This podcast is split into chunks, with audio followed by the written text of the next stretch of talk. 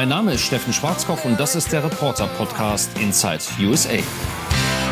Allen, die meinen, das dauert ja noch, sind ja noch 20 Monate, also mehr als anderthalb Jahre, denen sei gesagt, nö, dauert gar nicht mehr lange, hat schon angefangen.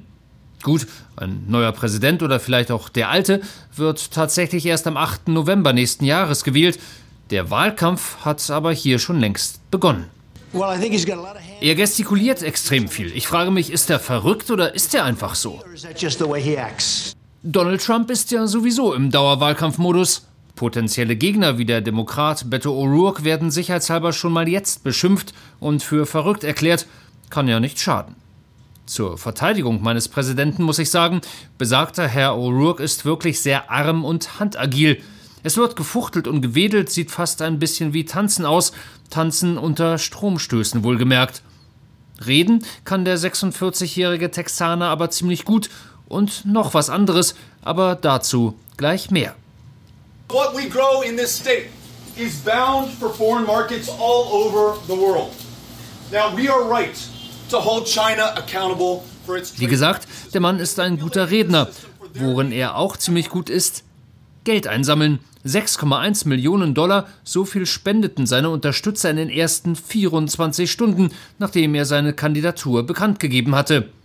6,1 Millionen Dollar, das ist umgerechnet ungefähr so viel, wie die Grünen in Deutschland für den gesamten Bundestagswahlkampf 2017 ausgegeben haben.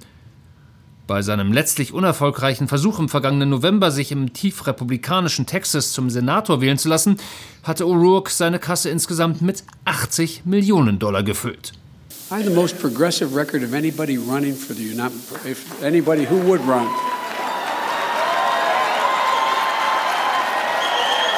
Hoppala, beinahe hätte auch er es gesagt. I'm running for president. Aber da biss sich Joe Biden dann doch noch schnell auf die Zunge. Ja, der Joe Biden, der Vizepräsident von Barack Obama. Und nach allem, was man hört und liest, möchte auch er ins Weiße Haus einziehen. Derjenige, der da momentan wohnt, findet das naturgemäß doof, dass andere ihm das wegnehmen wollen und griff deshalb sofort zu seiner schärfsten Waffe, seinem Handy. Joe Biden hat sich am Wochenende die Zunge verknotet, twitterte Trump, als er nicht in der Lage war, einen einfachen Satz rauszukriegen dazu, dass er Präsident werden will. Gewöhnt euch dran, noch so ein Typ mit niedrigem IQ. Ja, ich lasse das jetzt mal so stehen, diese Worte eines Staatsmannes, des, ähm, ja, Präsidenten Amerikas. Ich weiß, ich mache mich jetzt nicht gerade beliebter, wenn ich nochmal Donald Trump in Schutz nehme. Das vergangene Wochenende war aber echt hart für ihn. War irgendwie nichts los in Washington und so ganz allein im Weißen Haus. Zwei Tage können sich da ganz schön ziehen muss man ja auch erstmal rumkriegen, die Zeit. Und was macht man, wenn man nicht weiß, was man machen soll? Korrekt, Glotze an. Mal schauen, was die anderen so treiben. Das führt im Falle des Präsidenten zwangsläufig dazu, dass er Menschen sieht, die ihn kritisieren oder schlimmer noch, die Späße über ihn machen.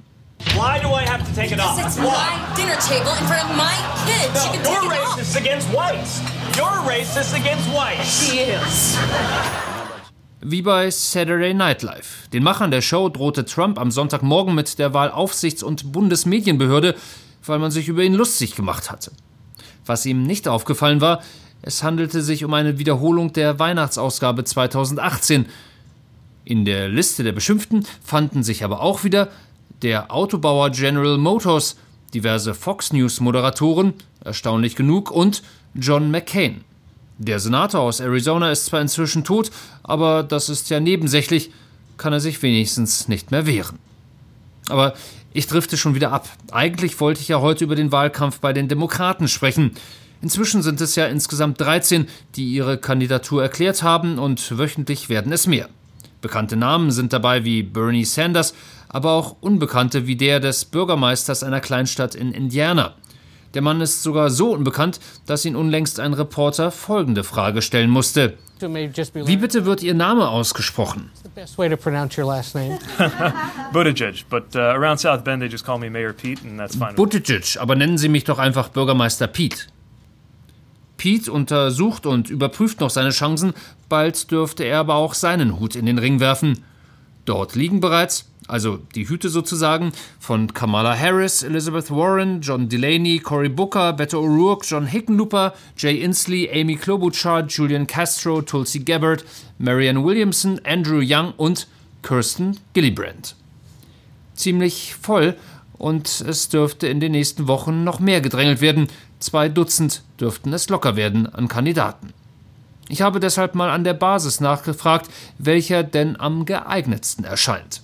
Und welcher gefällt euch am besten oder welche? Der da? No, no, I mean this one. This one? This one here? Yeah. Wer ist das? Uh, John Delaney. John Delaney, okay. Kamala. Harris. Kamala Harris. Yeah. Interesting choice. Why do you like her the best? Because she has white earrings. Red. The other one doesn't have earrings. Wegen der Ohrringe also. Gut, meine Kinder können zwar altersbedingt noch nicht wählen und auch für die amerikanische Staatsbürgerschaft müssten sie noch ein paar Jahre hierbleiben, aber ähnlich wie manch wahlberechtigter Amerikaner urteilen sie auch nach Gefühl, sympathisch oder unsympathisch, zu alt oder zu jung. In knapp drei Monaten findet übrigens bereits die erste TV-Debatte der Demokraten statt, und ich bin mir sicher, dass einer ganz genau zusehen wird, mit dem Handy in der Hand.